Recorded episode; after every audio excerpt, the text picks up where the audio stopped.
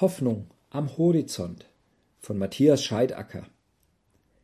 In Ländern, die von lang anhaltenden Kriegen geprägt sind, sind nicht nur Häuser und Straßen zerstört, sondern auch die Seelen der Menschen, die den Krieg überlebt haben. Was der Krieg aus ihnen gemacht hat und wie wir helfen können, davon berichtet Matthias Scheidacker. Eine prägende Vergangenheit.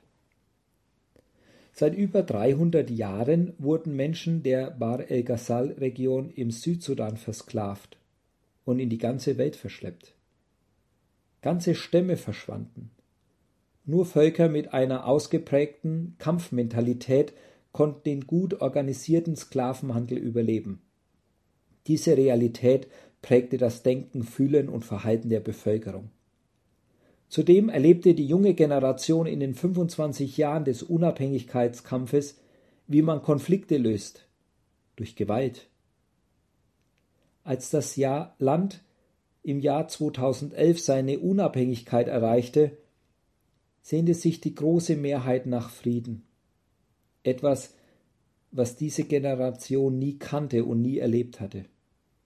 Allein durch eine Unterschrift auf dem Friedensabkommen änderten sich weder Mentalität noch Verhaltensweisen in der Gesellschaft, die bis dahin überlebensnotwendig waren.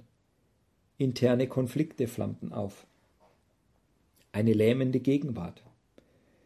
Damit Menschen ihr Verhalten durch neue Denkweisen erweitern, braucht es auch Sicherheit. Häufig sind jedoch die körperlichen Bedürfnisse nach Sicherheit durch die Nahrungsmittelknappheit nicht gegeben emotional-soziale Bedürfnisse nach Zuneigung, Wertschätzung und Zärtlichkeit können durch traumatische Erlebnisse der Familienangehörigen allzu oft nicht erfüllt werden. Materielle Bedürfnisse nach Wohnraum und Kleidung werden durch Flucht und Vertreibung immer wieder entzogen und die mentalen Bedürfnisse nach Anerkennung, Respekt und Selbstbestimmung werden durch das Angewiesensein auf humanitäre Hilfe grundlegend gestört. All dies versetzt Menschen in hohen Stress und Anspannung. Betroffene wechseln in einen Überlebensmodus, der Wahrnehmung, Gefühle und Beziehungsfähigkeit einschränkt. Gewaltbereitschaft und Rücksichtslosigkeit gegenüber Frauen ist nur eine dieser Auswirkungen. Damit Menschen aus diesem Kampf-Fluchtmodus austreten können, braucht es das Gefühl von Sicherheit. Aber wo finden Menschen dieses in der gegenwärtigen Situation?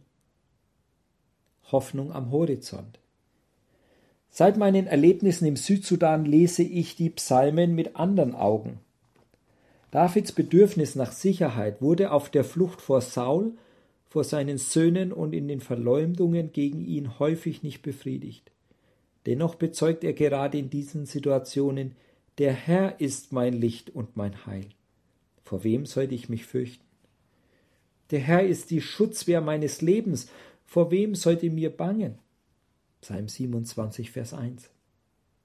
Können wir durch unsere Gottesbeziehung lernen, eine spirituelle Dimension von Sicherheit zu erlangen, bevor uns Stress und Lähmung vollständig in den Griff bekommen? Frieden und Versöhnung in einer gebrochenen Gesellschaft herbeizuführen, ist ein langer Weg. Dabei spielen die Kirchen eine wichtige Rolle. Menschen aus der Bevölkerung vertrauen ihnen und suchen ihren Rat. Wir als Netzwerk Ostafrika unterstützen das Engagement der Christen und Kirchen in der Bar El Ghazal Region in diesem Prozess.